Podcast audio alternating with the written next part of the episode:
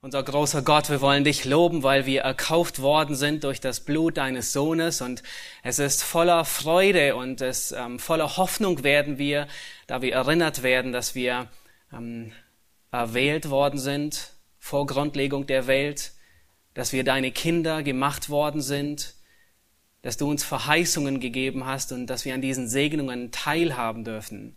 Himmlischer Vater, wir wollen dich loben und preisen für all die Segnungen, die wir in dir haben. Und wir wollen bitten, Herr, dass dein Wort uns auch jetzt erleuchtet, dass wir äh, in deinem Wort tief graben und dass dein Wort zu uns spricht. Amen. Du darfst gerne Platz nehmen.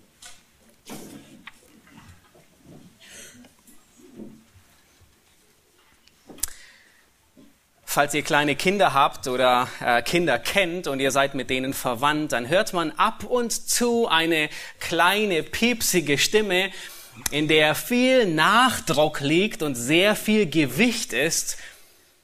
Du hast versprochen, dass wir in den Ferien Punkt, Punkt, Punkt. Und dann kommt irgendetwas. Und da liegt, da liegt so viel Gewicht in diesen Worten, und äh, jeder von euch, der Kinder hat oder Enkel hat oder Nichten und Neffen hat, der weiß, dass dieses Wort, du hast versprochen, beinahe eins der Lieblingsworte von Kindern ist. Sie halten sich gerne fest an dem, was man sagt. Und als Eltern wollen wir unseren Kindern beibringen, dass ein Ja ein Ja ist, ein Nein ein Nein. Wir bringen ihnen bei, dass äh, ein Versprechen oder ein Wort, das man gibt, dass man es einzuhalten hat und dass es nicht gebrochen werden kann. Und ab und zu geben wir ihnen auch ein Versprechen und ab und zu sagen wir ihnen und sagen, äh, in den Ferien, da werden wir ähm, einen Ausflug machen, wo auch immer, zu Karls Erdbeerhof oder zum Tierpark ähm, oder ähm, äh, irgendwo äh, in Freizeitpark und das wird eine lange Autofahrt geben, wo wir äh, Geschichten hören und Hörspiele hören. Ähm, wir werden dort Mittagessen und zur Krönung des Tages wird es Eis geben. Nun, wenn ihr denkt, das ist lächerlich, ähm, dann gib ein solches Versprechen mal deinen Kindern oder deinen Enkelkindern und du wirst sehen, ähm, ihre Augen, die werden förmlich herausfallen aus ihren, aus ihren Köpfen. Und äh, du musst es noch nicht einmal mit einer vierfachen Unterschrift gegenzeichnen und in vierfacher Ausführung irgendwo dokumentieren und archivieren, denn sie werden dich wahrscheinlich jeden Tag daran erinnern. Sie vergessen es nicht.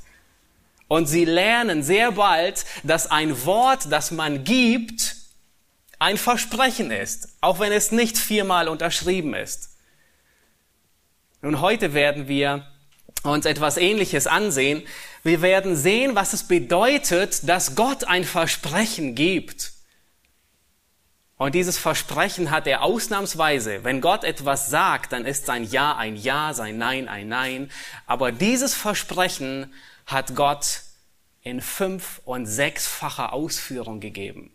Wiederholt. Immer und immer wieder. Ein Bund, eine Abmachung, eine, Ab, eine Absprache, eine Vereinbarung. Die Bibel, sie nennt uns insgesamt fünf Bünde, fünf Bünde, die, sie, die wir weitgehend finden.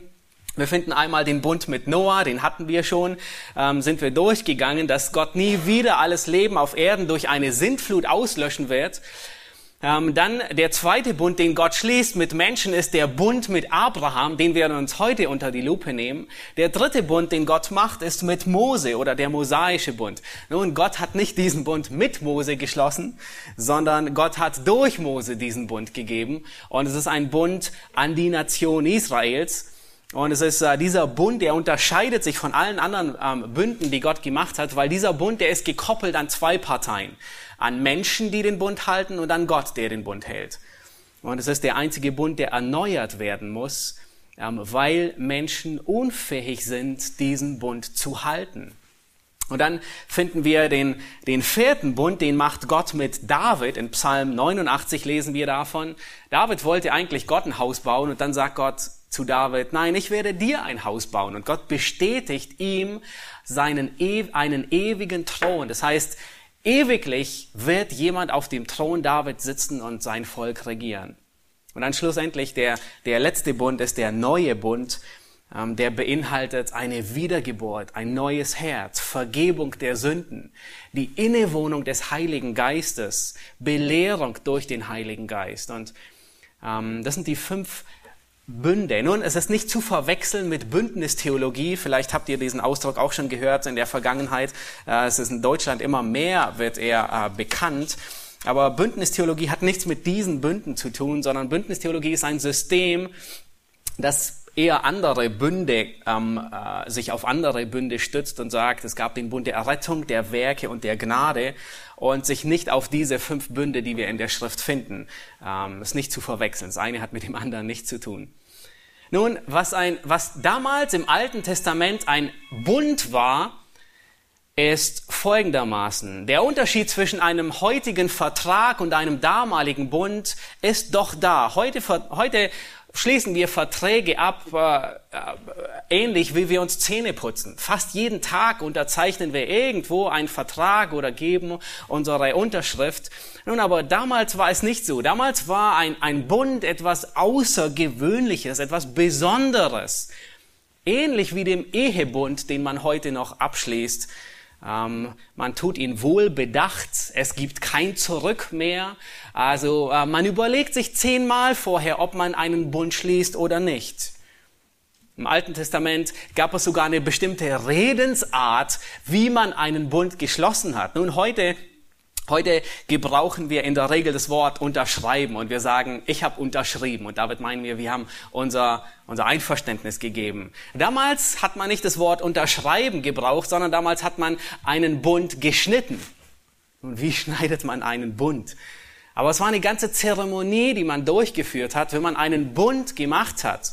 In der Regel haben die zwei Parteien ein Tier genommen, ein Schaf oder ein Rind, und haben es geschnitten. Von dort kommt das Wort geschnitten. Sie haben das Tier zerteilt in der Hälfte durch.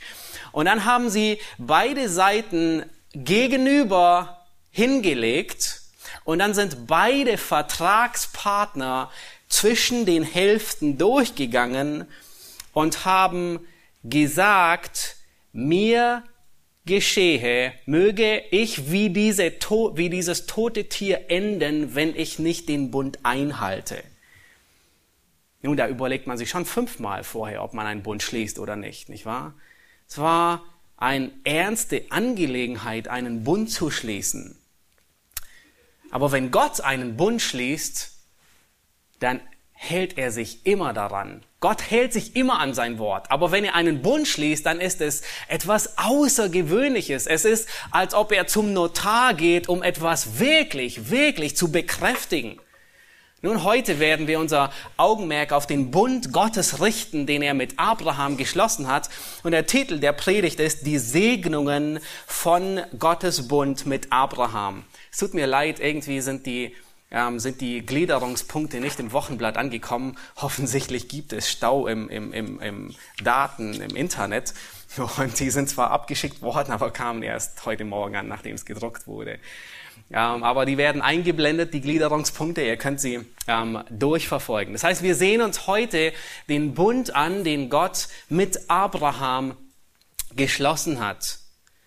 Allerdings werden wir uns diesen Bund aus einer großen Perspektive ansehen. Wir beginnen in 1. Mose 12. 12. Thomas hat es schon angekündigt, dass wir ähm, hier noch ein bisschen verweilen, um uns den Bund noch anzusehen. Wir beginnen in 1. Mose 12 und wir werden unseren Weg durchbahnen über 1. Mose, ähm, durch das Alte Testament hindurch, bis ins Neue Testament, sogar bis in die Offenbarung hindurch. Und äh, wenn ihr die Gliederung seht, da sind viele Texte, die wir heute durchgehen, wir werden nicht alle einzeln lesen, aber ich habe die abgedruckt weitgehend verlinkt, damit ihr die ähm, in den Hauskreisen oder nachstudieren könnt oder äh, ihnen, ihnen folgen könnt. Und äh, selbst als die meisten von euch sind Berliner oder Berliner zugezogen und hin und wieder gehen wir doch noch ans Berliner, ans Brandenburger Tor und machen Fotos davon, nicht wahr? Ähm, und wenn wir zu nah am Brandenburger Tor sind und ein Foto machen, dann bekommen wir nicht alles auf ein, auf ein Foto. Was tun wir? Wir gehen 20 Meter zurück und ziehen dann unsere Kamera und machen ein Foto und wollen sicherstellen, alles ist drauf. Und was wir heute tun werden, ist genau das. Wir gehen 20 Meter zurück und sehen uns den ganzen Bund an, den Gott mit Abraham schließt. Also beginnend hier von 1. Mose 12 bis ins Neue Testament hinein. Also wir werden nicht nur in 1. Mose 12 verweilen, sondern auch ähm, bis äh, dahin gehen. Und wir werden feststellen, dass der Bund, den Gott schließt mit Abraham, sich teilweise erfüllt hat und teilweise noch nicht. Es gibt noch einige Verheißungen, die stehen aus. Und das Ziel heute Morgen ist, ähm, ich möchte, dass wir zwei Dinge lernen, weitgehend zwei Dinge. Wir werden hoffentlich viel mehr lernen, aber ich möchte, dass wir lernen, dass Gott treu ist. Ich möchte, dass wir lernen, dass er sein Wort hält. Das, das, das geht uns so einfach über die Lippen, aber in unserem alltäglichen Leben vergessen wir es häufig. Wir vergessen, dass Gott treu ist. Und wir verstehen nicht, was es bedeutet, dass Gott treu ist. Und die zweite Lektion, die ich möchte, dass wir lernen, ist, ich möchte, dass wir uns freuen an den Segnungen Gottes, an den Verheißungen Gottes. Äh, wie diese Kinder, die ihr habt oder Enkelkinder, denen ihr sagt, wir werden in den Ferien ähm, einen Ausflug machen und sie bekommen so große Augen und sie erinnern euch immer wieder daran und sagen, du hast versprochen. Ich möchte, dass wir in derselben Art und Weise uns freuen über Gottes Versprechen, Gottes Verheißungen, die er gegeben hat. Und wir werden noch sehen, in welcher Art und Weise wir Anteil am Bund Abrahams haben. Nun lasst uns den, ähm, die, die Verse lesen und ich möchte beginnen mit dem Abschnitt aus ähm, 1. Mose Kapitel 12 und wir lesen die Verse 1 bis 7. 1. Mose Kapitel 12, die Verse 1 bis 7. Da heißt es, der Herr aber hatte zu Abraham gesprochen, geh hinaus aus deinem Land und aus deiner Verwandtschaft und aus dem Haus deines Vaters in das Land, das ich dir zeigen werde. Und ich will dich zu einem großen Volk machen und dich segnen und deinen Namen groß machen und du sollst ein Segen sein. Ich will segnen, die dich segnen und verfluchen, die dich verfluchen. Und in dir sollen gesegnet werden alle Geschlechter auf der Erde. Da ging Abraham, wie der Herr zu ihm gesagt hatte, und Lot ging mit ihm. Abraham aber war 75 Jahre alt, als er von Haran auszog. Und Abraham nahm seine Frau Sarai und Lot, den Sohn seines Bruders, samt all ihrer Habe, die sie erworben hatten, und den Seelen, die sie in Haran gewonnen hatten. Und sie zogen aus, um ins Land Kanaan zu gehen. Und sie kamen in das Land Kanaan. Und Abraham durchzog das Land bis zur Ortschaft Sichem, bis zur Terebinte Mores. Damals aber waren die Kanaaniter im Land. Da erschien der Herr dem Abraham und sprach, Deinem Samen will ich dieses Land geben. Und er baute dort dem Herrn, der ihm erschienen war, einen Altar. Soweit erstmal. Nun, dieser Abschnitt, 1. Mose 12, ist das Gipfelkreuz, wie die Schweizer Berge, das Gipfelkreuz des ganzen Buches Mose. Dieser Abschnitt, dieses Kapitel markiert einen Wendepunkt im ganzen ersten Buch Mose. Nun, bis Kapitel 11 ist Mose, man könnte sagen, in Lichtgeschwindigkeit durch, durch die Zeit durchgeflogen. Und wir haben hier elf Kapitel, die 2000 Jahre Geschichte beschreiben. Und nun nun beginnt er zu seinem Sinkflug anzusetzen und nun wird er langsamer. Und was nun folgt, ist in 39 Kapitel bis Kapitel 50 folgt nun eine Zeitspanne von ungefähr 350 Jahren. Also er, er nimmt wirklich, wirklich rasant an Fahrt ab. Das erste Buch Mose ist das Buch der Anfänge. Und hier das Kapitel 12 ist der Dreh- und Angelpunkt, weil hier in diesem Abschnitt wird Abraham eine Verheißung gegeben und der Rest des Buches zeigt auf, wie Gott diese Verheißung einhält. Aus dem Grund ist dieser Abschnitt das Gipfelkreuz. Ähm, das ist wirklich, ähm, hier gibt Gott eine Verheißung und der Rest, nicht nur der Rest von 1. Mose, sondern der Rest des alten, des ganzen Alten Testaments zeigt auf, wie Gott diese Verheißung Wort für Wort einhält, trotz allen Schwierigkeiten, trotzdem, dass die Menschen versagen und untreu sind. Abraham ist unser Vorbild des Glaubens. Und bevor wir gleich hineinsteigen ähm, in, in, den, in die ersten Gliederungspunkte, möchte ich euer Augenmerk auf einen, auf einen Vers lenken aus Römer 4, Vers 11. Ihr könnt euch ihn einfach nur notieren, braucht ihn nicht aufschlagen. Aber da wird uns Abraham vorgestellt als der Vater all derer, die glauben. Der Vater all derer, die glauben. Das heißt, Abraham ist unser Vorbild. Abraham dient uns als Muster den Gläubigen. Das bedeutet, so wie Gott mit Abraham verfährt, verfährt er mit uns Gläubigen. In der gleichen Art und Weise, wie Gott Abraham erwählt und beruft, errettet, segnet und zum Segen macht, verfährt er mit uns Gläubigen. Abraham dient als Beispiel für die Treue Gottes, trotzdem er selbst versagt. Abraham dient als Modell für alle, die im Glauben wandeln. Abraham, er wurde durch den Glauben errettet. Abraham erlebte im Glauben und sein Gehorsam war der Beweis seines Glaubens. Das Leben Abrahams lehrt uns, was Glaube ist und was Glaube bedeutet. Und eine kurze Randbemerkung möchte ich machen. Sicherlich kennt ihr diesen Begriff Glaubenshelden aus Hebräer 11, nicht wahr? Äh, wir haben ihn alle benutzt und wir werden ihn alle in Zukunft auch wieder benutzen. Aber ich möchte, dass ihr darüber nachdenkt, weil dieser Begriff, auch wenn wir häufig sagen, es sind Glaubenshelden, er vermittelt etwas Falsches. Er vermittelt ein falsches Bild von diesen Menschen. Dieser Begriff vermittelt, dass du erst ein Held sein musst, um zu glauben. Und das ist falsch. In den kommenden Kapiteln werden wir sehen, dass Abraham nicht ein Glaubensheld ist. Abraham ist ein Mann des Glaubens, kein Glaubensheld. Abraham ist ein Mann, der im Glaubensgehorsam wandelt, nicht mehr und nicht weniger. Manchmal ist er ein Sieger und manchmal ist er ein Verlierer. Manchmal ist er stark im Glauben und manchmal ist er voller Zweifel. Manchmal ist er ein Held und manchmal ist er ein Loser. Und in ähnlicher Weise ähm, ist er ein Vorbild unseres Glaubenslebens. Also versteht diesen Ausdruck nicht falsch, ein Glaubensheld. Er ist nicht in dem Sinne ein Held, weil er solch ein Gläubiger ist, sondern er ist ein Mann des Glaubens. Und ich denke, das beschreibt ihn viel besser. Trotzdem werden wir wahrscheinlich immer wieder das Wort Glaubenshelden benutzen in Zukunft, aber mögen wir es doch unterscheiden. Nun, warum verschwenden wir heute so viel Zeit, eine ganze Predigt, um über einen Bund zu sprechen? Und der Grund ist, weil wir als Heiden in den Ölbaum der Segnungen hineingepfropft wurden. Jeder Gläubige, der heute Morgen hier sitzt, der hat Anteil an diesem Bund mit Abraham.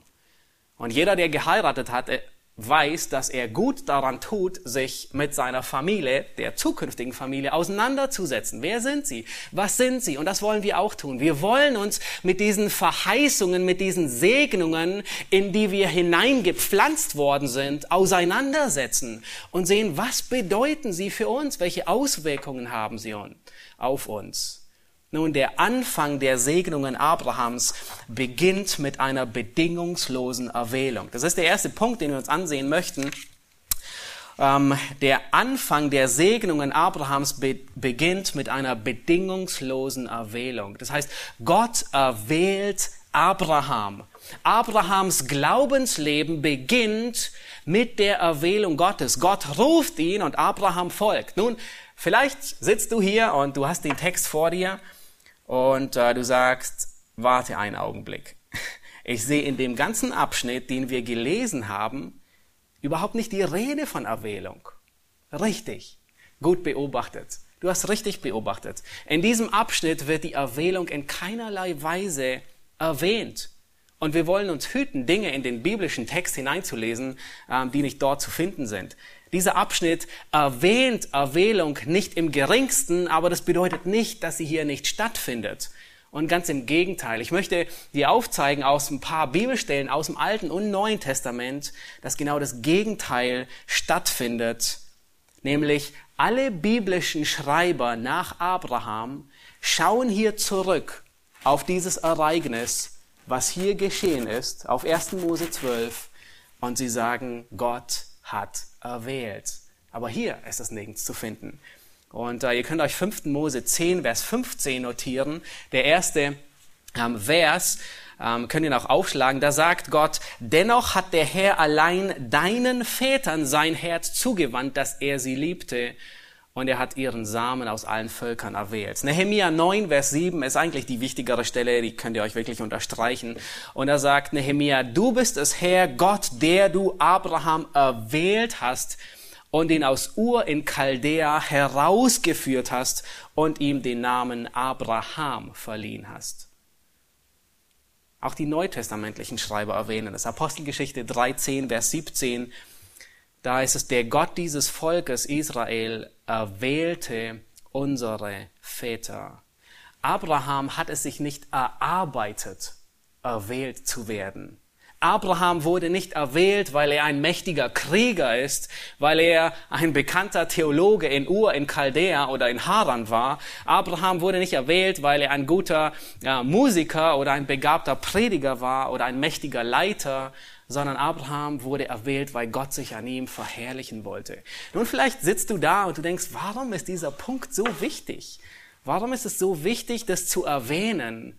Und es gibt zwei Gründe. Der Punkt ist so wichtig, weil alles geht gut bis zum Zeitpunkt des ersten Versagens.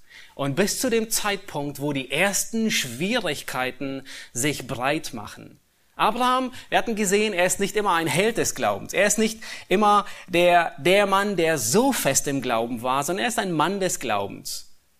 Und seine ersten Glaubensschritte, die sind so wackelig wie bei einem anderthalbjährigen Kind, das gerade anfängt zu laufen und immer wieder noch stolpert und manchmal die Geschwindigkeit nicht so ganz einschätzt und auf die Nase fällt.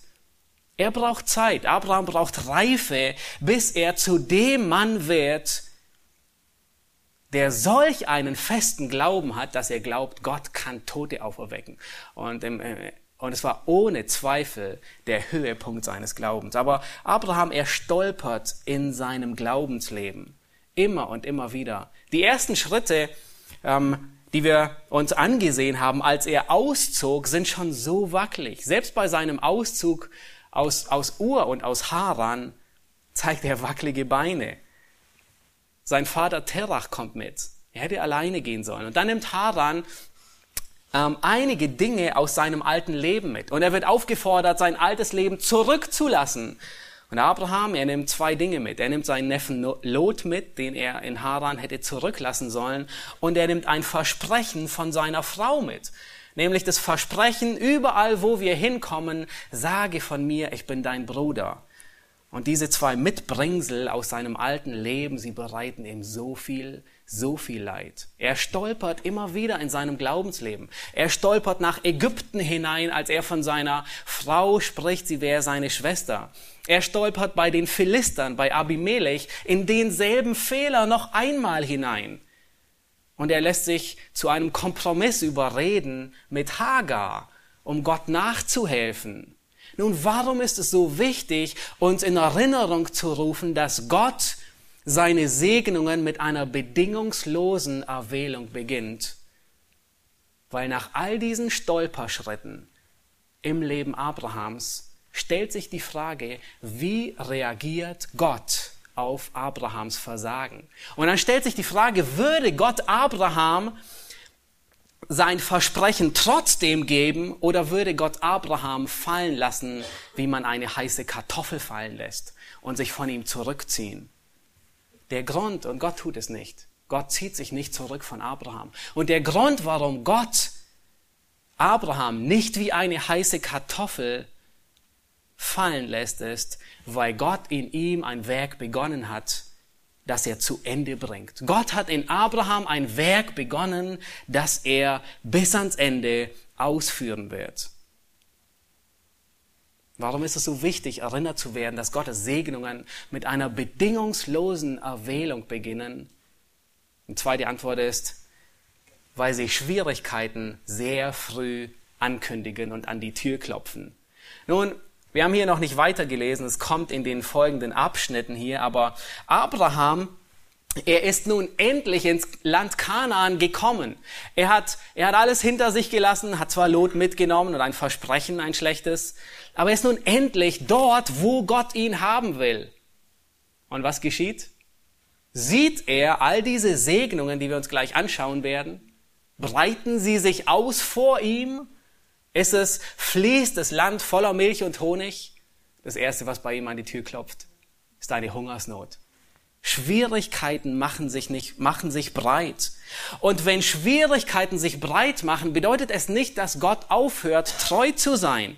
Abraham war genau an dem Ort, wo Gott ihn haben wollte. Abraham war im Land Kanaan angekommen und prompt klopft eine Hungersnot an die Tür. Nun, welche Fragen würde, würde, würde jeder von uns sich heute stellen? Oh, habe ich Gott irgendwie falsch verstanden? Habe ich das falsche Land erwischt? Was ist falsch mit mir? Es ist Sünde in meinem Leben. Nun, bis dahin war Gehorsam, weitgehend Gehorsam bei Abraham zu sehen. Habe ich eine falsche Entscheidung getroffen? Eine Hungersnot?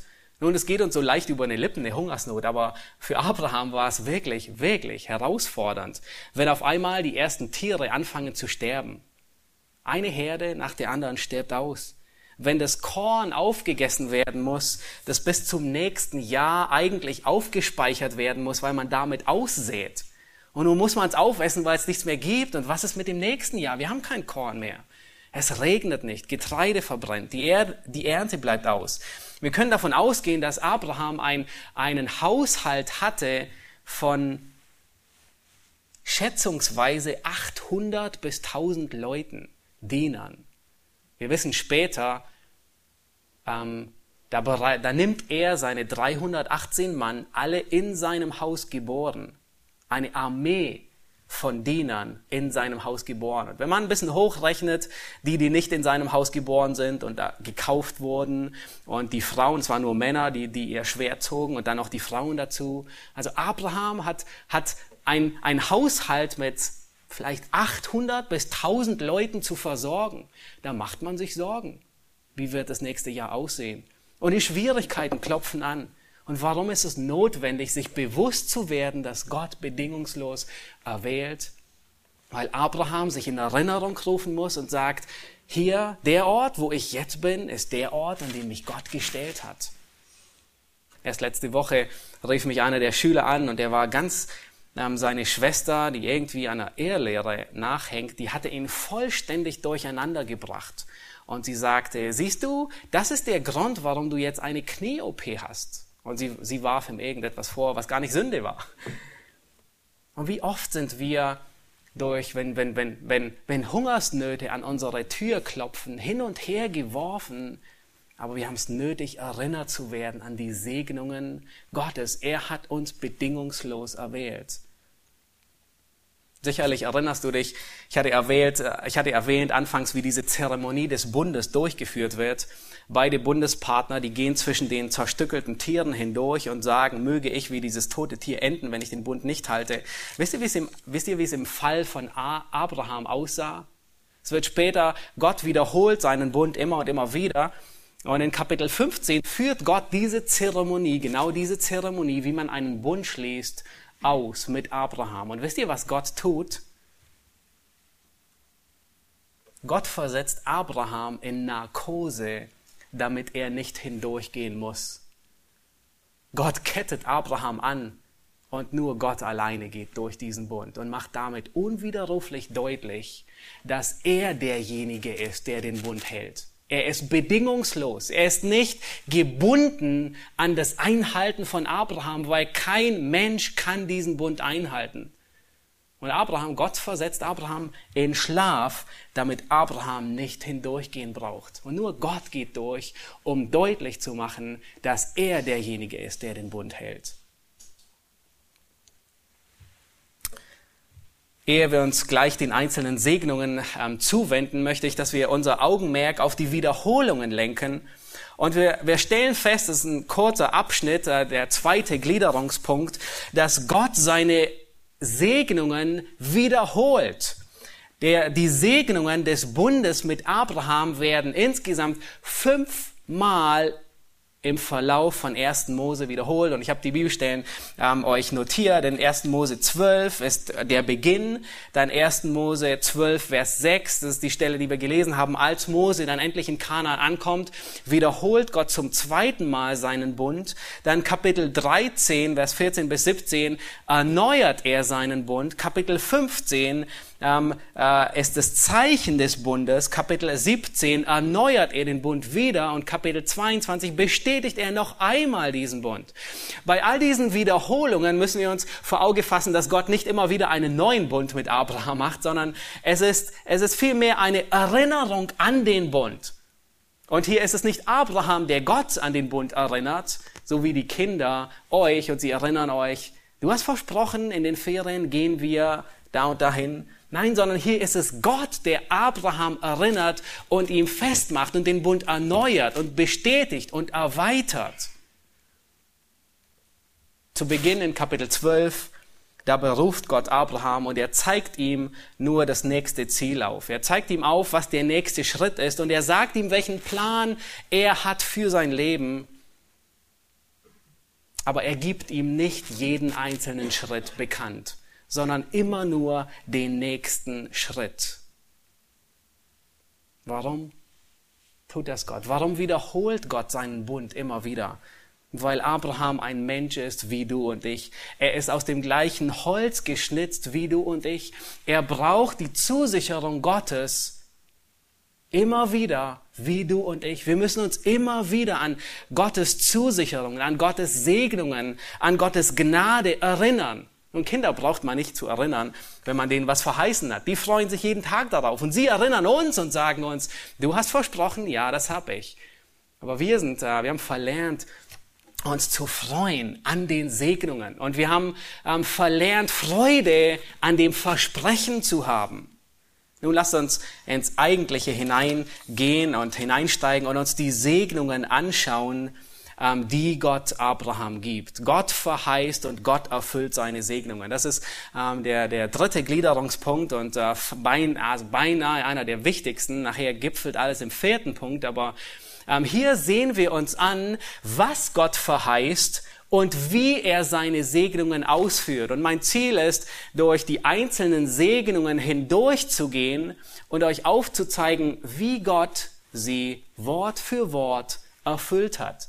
Ähm, wir werden nicht äh, durch alle fünf Wiederholungen hindurchgehen, sondern ich habe die Segnungen zusammengefasst und man kann ähm, die Segnungen in, vier Kategorien unterteilen. Zum einen, Gott macht Abraham zu einem großen Volk. Gott macht Abraham, er wird ihn reich segnen. Die dritte Segnung, die Gott Abraham gibt, ist Land, das Land Kanaan für seine Nachkommen zum ewigen Besitz. Und die vierte Segnung ist, in Abraham werden alle Völker der Erde gesegnet. Gott gibt hier in, Kapitel 12, 1. Mose 12, die Segnung und zeigt auf, wie er sie im Rest des ersten Buches Mose erfüllt, Wort für Wort. Lass uns Vers, Vers 2 noch einmal lesen. 1. Mose Kapitel 12, Vers 2.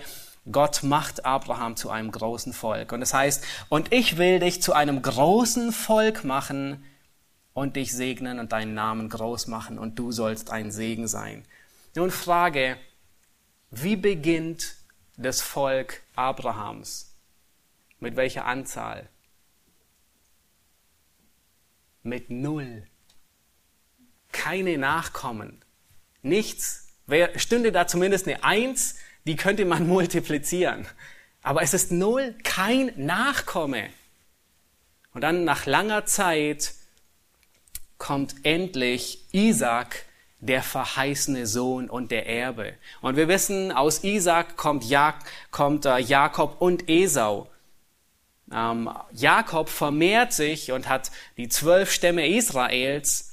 Und das Ende, am Ende vom ersten Buch Mose, endet es mit 70 Seelen. Das heißt, Abraham, Gott hat, Gott hat diese Segnungen an Abraham teilweise erfüllt und hat ihn vermehrt bis 70. Und ich möchte euch bitten, das zweite Buch Mose aufzuschlagen. 2. Mose Kapitel 1, Vers 7. Und hier endet quasi, das ist der Anfang äh, von ersten Buch Mose und der Beginn vom zweiten Buch Mose. Hier endet es mit 70 Seelen, die quasi aus Israel nach Ägypten gehen. Und dann geschieht etwas Revolutionäres. Lass uns 2. Mose 1, Vers 7 lesen. Hier heißt es, aber die Kinder Israels waren fruchtbar, regten und mehrten sich und wurden so zahlreich, dass das Land von ihnen voll wurde. Fünf Aussagen werden hier getroffen über die Vermehrung der Nation. Nun, wenige Kapitel später wird uns äh, berichtet, wie groß diese Nation ist. Also es sind 600 Mann, kriegsfähige Männer, die aus Ägypten ausziehen. Also man schätzt ungefähr zwei bis vier Millionen Menschen, ähm, Israeliten, Nachkommen Abrahams. Und wisst ihr, in welch kurzer Zeit? Innerhalb von 200 Jahren. Und hier sehen wir, wie Gott dieses Wort, ich will dich zu einem großen Volk machen, eins zu eins umgesetzt hat. 200 Jahre später ist es, ist Abraham zu einer Nation von bis zu vier Millionen Menschen geworden. Als Gott seinen Bund wiederholt, sagt er zu Abraham, ich will dich so zahlreich machen wie der Staub der Erde, wie die Sterne am Himmel und wie der Sand am Ufer des Meeres. Und diese vier Millionen waren nicht die endgültige Erfüllung. Wisst ihr, was die endgültige Erfüllung ist? Jeder Gläubige, der hinzukommt, ist ein Teil, ein Sand an diesem, an diesem Strand. Gott gibt dem Abraham die Verheißung und Abraham wird der Vater all derer, die glauben. Das heißt, mit jedem Gläubigen erfüllt sich diese Verheißung und die Nachkommenschaft Abrahams wird noch größer und noch größer. Nun, Gott verheißt Abraham, reich zu machen. Das ist der zweite Teil. Lass uns Kapitel 12, ähm, 1. Mose 12 zurück in 1. Mose 12, Vers 2 noch einmal lesen. Da sagt Gott, ich will dich zu einem großen Volk machen und ich will dich segnen, deinen Namen groß machen und du sollst ein Segen sein. Das heißt, Gott verheißt Abraham, ihn reich zu segnen. Gott segnet ihn mit großem Besitz, wir wissen, der Pharao, er bekommt vom Pharao Schafe, Rinder, Esel, Knechte und Mägde. Ähm, Gott segnet Abraham mit vielen Gütern. Als Eliezer, sein Knecht, für Abraham einen, einen, äh, ähm, eine äh, äh, Tochter holen soll, eine Frau holen soll, ähm, da sagt Eliezer zu Laban, der Herr hat Abraham reich gesegnet mit allem, was er hat, mit Schafen, Rindern. Gott gibt Abraham physischen Segen, einen großen Haushalt. Gott segnet ihn hundertfach. Später lesen wir bei Isaac, dass er aussäte und im nächsten Jahr hundertfach erntete. Ohne Dünger, ohne den modernen Dünger, den wir heute haben, weil Gott ihn segnete. So reich segnete er ihn. Gott segnet Abraham mit einem großen Namen, haben wir gelesen in Vers 2.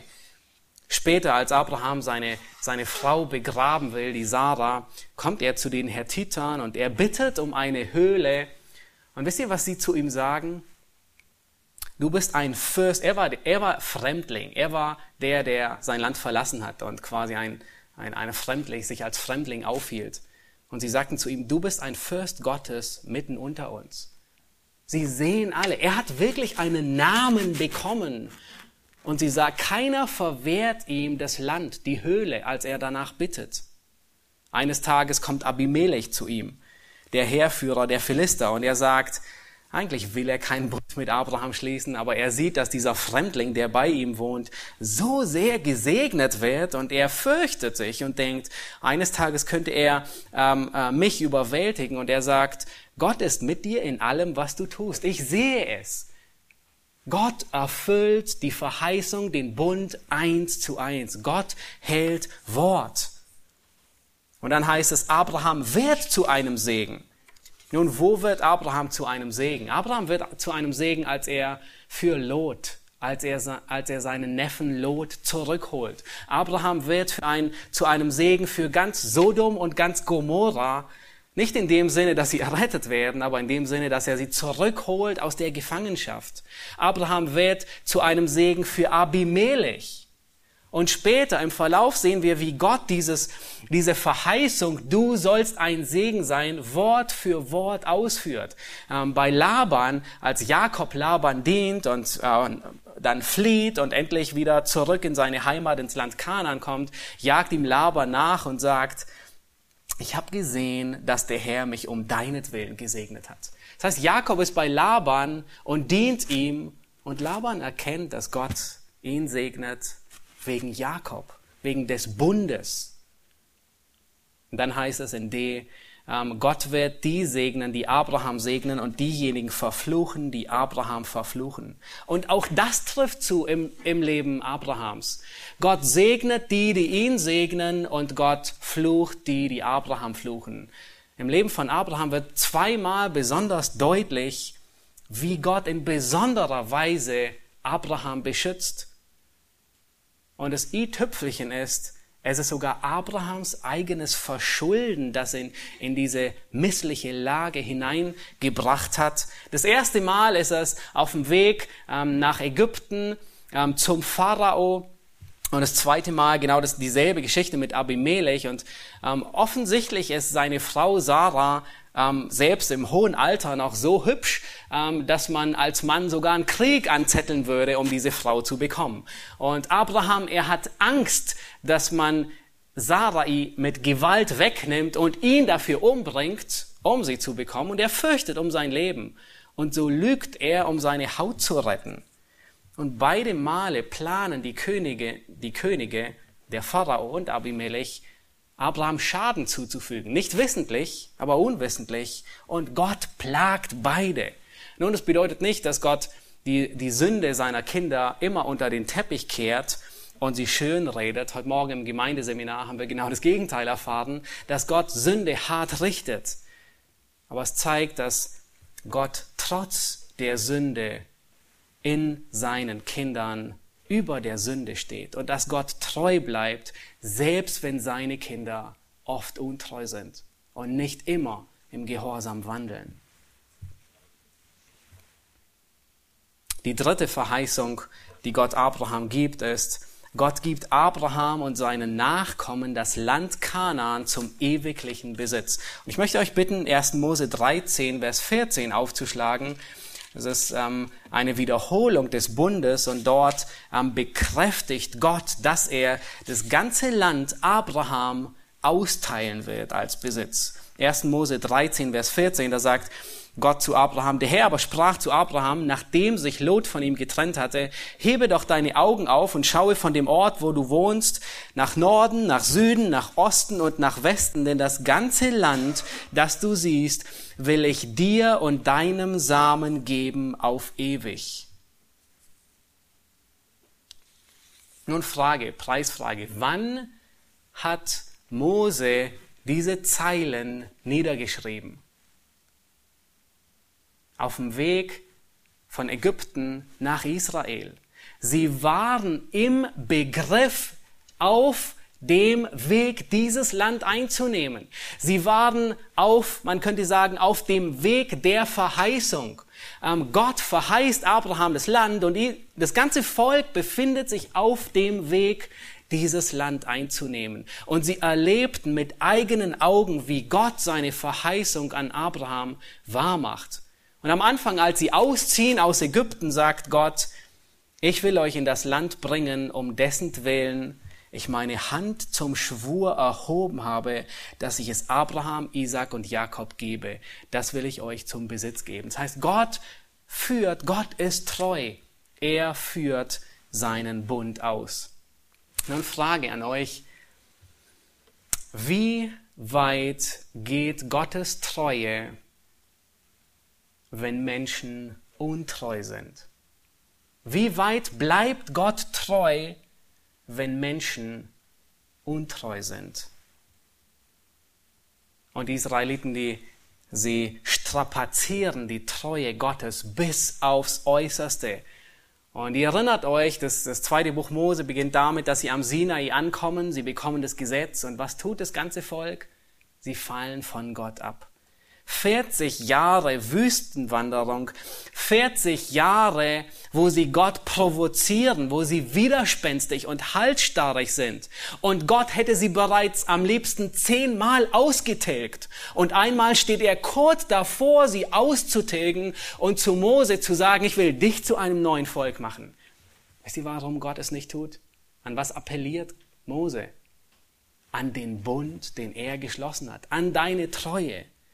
Und hier sehen wir, wie weit Gott geht, um seine Treue zu bewahren. Nun sind sie 40 Jahre lang widerspenstig gewesen. Sie sitzen in der Ebene von Moab, kurz vor dem Eingang ins Land Kanaan. Und wisst ihr, was Gott einmal mehr tut? Er erinnert sie daran und sagt, ihr Israeliten, glaubt ja nicht, dass ich euch in dieses Land führe wegen eurer Treue. Und das sagt er in 5. Mose 9, Vers 5, da sagt er, nicht um deiner Gerechtigkeit und nicht um deines aufrichtigen Herzens willen kommst du in dieses Land hinein, sondern er sagt, nur damit ich mein Wort aufrechterhalte, dass ich Abraham, Isaac und Jakob geschworen habe. Hier ist Gottes Prüf, Gottes Treue auf dem Prüfstand. Man, man kann Gottes Treue wirklich nicht mehr herausfordern, wie die Israeliten es getan haben. Und der Grund, warum Gott hier Treue beweist, ist, weil die Treue mit seinem Charakter verwurzelt ist. Gott bleibt treu, weil er seinem Wort treu bleibt und nicht, weil Menschen treu bleiben. Nun, schlussendlich führt Josua die Israeliten ins Land Kanaan ein und er teilt ihnen die Verheißung aus. Aber beachtenswert ist, die Landeinnahme ist nicht vollständig in Erfüllung gegangen. In 1. Mose 15, da gibt Gott Abraham das Versprechen und sagt, welches Land er einnehmen wird, nämlich vom, vom Strom Euphrat bis zum Strom Ägyptens. Das ist das Land, das Gott Abraham verheißt. Und es wurde noch nie besessen von Israel. Das heißt, diese Verheißung steht noch aus und sie wird erst erfüllt werden im tausendjährigen Reich, wenn Israel wirklich das ganze Land besitzt, vom Euphrat bis zum Strom Ägyptens. Der Verlauf des Volkes Israel geht weiter. Und das, Land, das, das Volk landet in der babylonischen Gefangenschaft, in der assyrischen Gefangenschaft. Und selbst in diesen Gefangenschaften ist es immer und immer wieder der Bund Gottes, der Israel wieder zurückholt. Der Bund Gottes, warum Gott treu ist in Daniel 9, Vers 4, ich lese den Abschnitt nicht, aber hier betet Daniel und er bittet Gott, seinem Bund treu zu sein. Er erinnert ihn an sein Wort, an sein Versprechen, das er gegeben hat. Und auch hier ist noch nicht alles in Erfüllung gegangen.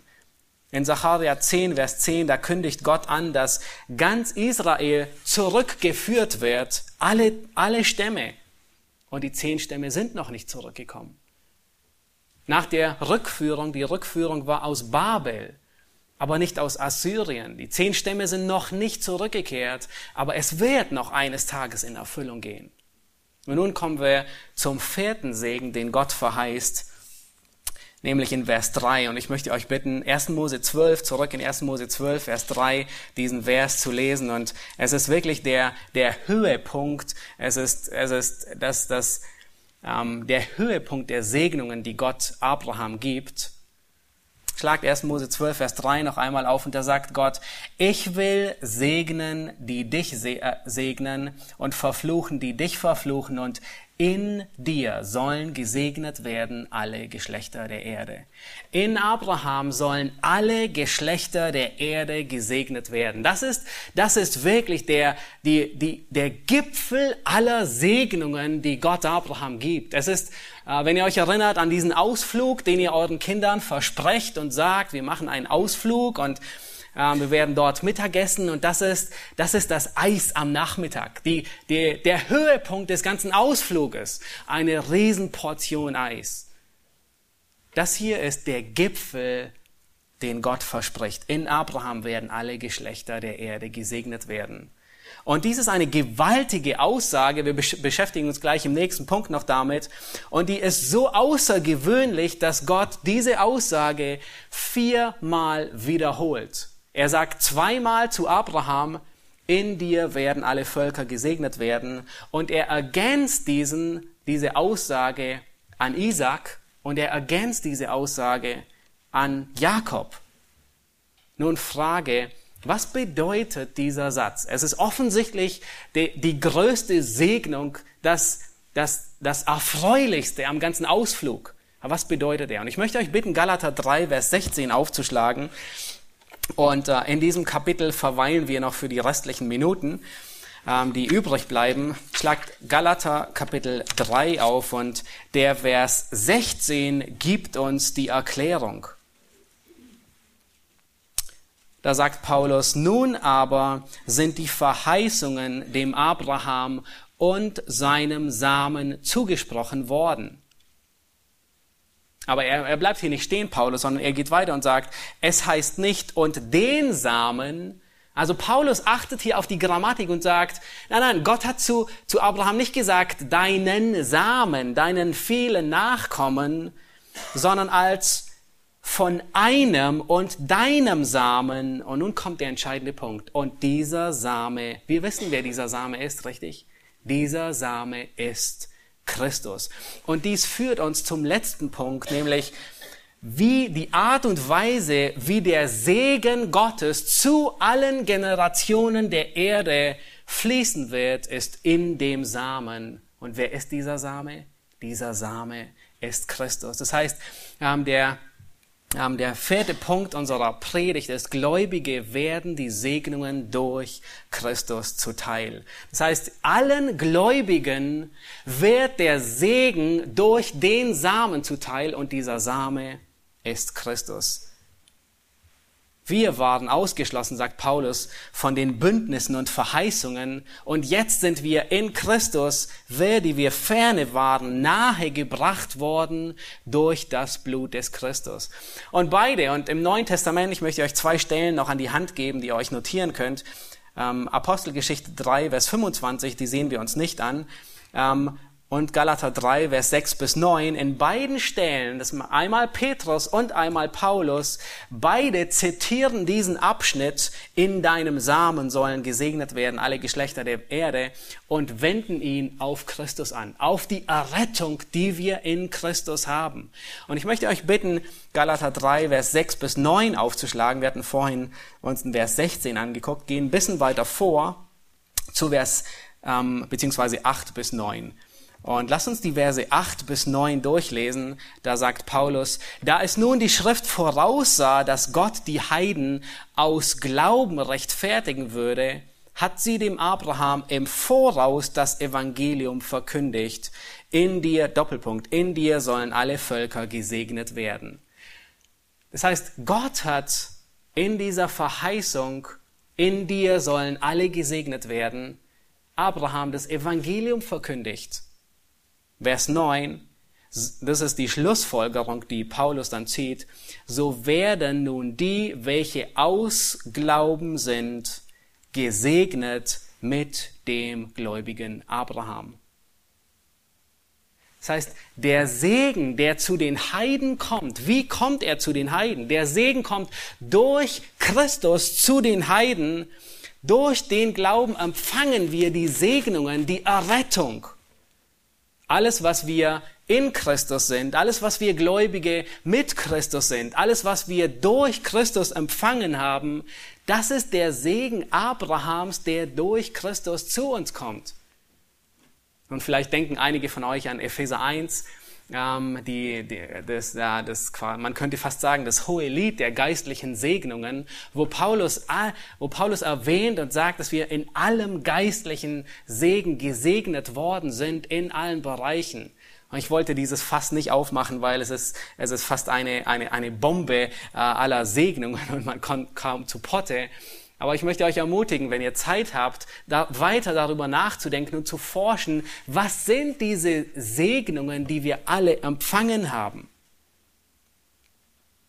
Nun, menschlich gesehen denken wir häufig, an das Materielle, richtig? Und wir denken, ja, das sind geistliche Segnungen. Aber was ist mit den materiellen? Was ist mit den materiellen Segnungen? Und wenn du das denkst, dann, äh, dann bist du in guter Gesellschaft.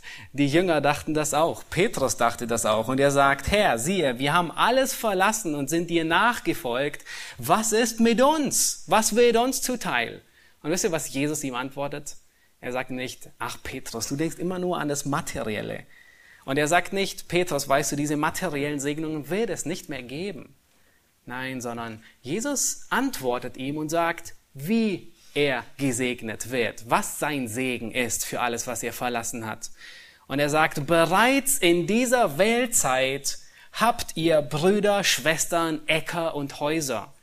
Und dann sagt Jesus, in der zukünftigen Zeit, wenn der Sohn des Menschen auf dem Thron sitzen wird, das heißt im Reich Gottes, werdet ihr alles hundertfältig empfangen und das ewige Leben obendrauf. Das heißt alle geistlichen Segnungen. Könnt ihr euch vorstellen, wir werden mit allen Männern und Frauen des Glaubens nicht alle waren Helden des Glaubens, alle, waren Männer und Frauen des Glaubens, im Reich Gottes sitzen und uns an den Reichtümern Gottes erfreuen. Das sind die Segnungen Abrahams, überwältigende Segnungen in Christus. Nun, ihr erinnert euch an eure Kinder, die sagten, du hast mir versprochen, dass wir am Samstag und so weiter oder dass wir in den Ferien. Und im Umgang mit unseren Kindern lernen wir, vielleicht habt ihr das auch schon festgestellt, dass sie manchmal Dinge hören, die wir gar nicht gesagt haben, obwohl ihr Gehör eigentlich sehr gut funktioniert. Und manchmal sagen sie, du hast gesagt, dass wir heute, äh, dass ich heute noch was gucken darf. Und dabei wissen wir ganz genau, auch wenn unser Gehirn schon ein paar Löcher hat und unser Gedächtnis, dass wir das nicht gesagt haben. Und uns ergeht es sehr häufig als Kinder Gottes, nämlich wir bilden uns manchmal ein, dass Gott Dinge zu uns gesprochen hat, die er nicht gesprochen hat. Manchmal reden wir uns ein, dass Gott uns Verheißungen gegeben hat, die er uns nicht wirklich verheißen hat. Und wir müssen sorgfältig darauf achten, was Gott verheißt und was nicht. Gott hat uns nicht verheißen, Gott sichert uns nicht zu, dass es uns immer gut gehen wird. Vielleicht möchten wir das gerne gehört haben. Und wir sagen, und wir erinnern Gott, Gott, du hast gesagt, es wird uns immer gut gehen. Und Gott sagt, nein, das habe ich nicht gesagt. Ich habe nur zugesichert, dass alle Umstände zum Guten dienen und mitwirken. Oder wir, oder wir bilden uns ein, dass Gott uns zugesichert hat, dass es keine Prüfungen und Schwierigkeiten in unserem Leben geben wird. Wir müssen schon genau zuhören, was Gott sagt in seinem Wort. Er, er, er sagt uns nicht, er verspricht uns nicht keine Schwierigkeiten, sondern er sichert uns göttliche Kraft zu, und er wird nicht zulassen, dass wir unser, Überverm unser, Über äh, unser Vermögen hinaus versucht werden. Seine Treue sichert uns zu, dass sie uns stärken wird und dass sie uns bewahren wird vor dem Bösen. 2. Thessalonicher 3, Vers 3. Oder manchmal reden wir uns ein und bilden uns ein und denken, Gott hat uns zugesichert, dass der Weg der Heiligung einfach sei. Hast du dir das vielleicht auch schon eingeredet? Nein. Oder wir denken, Gott hat uns zugesichert, dass wir nach der Errettung nicht mehr sündigen, dass wir sündfrei leben. Nein, das hat er auch nicht zugesichert. Er, sünd, er sichert uns zu, dass es Vergebung der Sünde gibt. 1. Johannes 1, Vers 9 sagt er, wenn wir unsere Sünden bekennen. Und, Peter, und uh, Johannes, er spricht zu Gläubigen. Er spricht nicht zu Ungläubigen, sondern er sagt, wir als Gläubige, wir sündigen. Aber wenn wir unsere Sünde ähm, bekennen, ist er treu und gerecht und vergibt uns.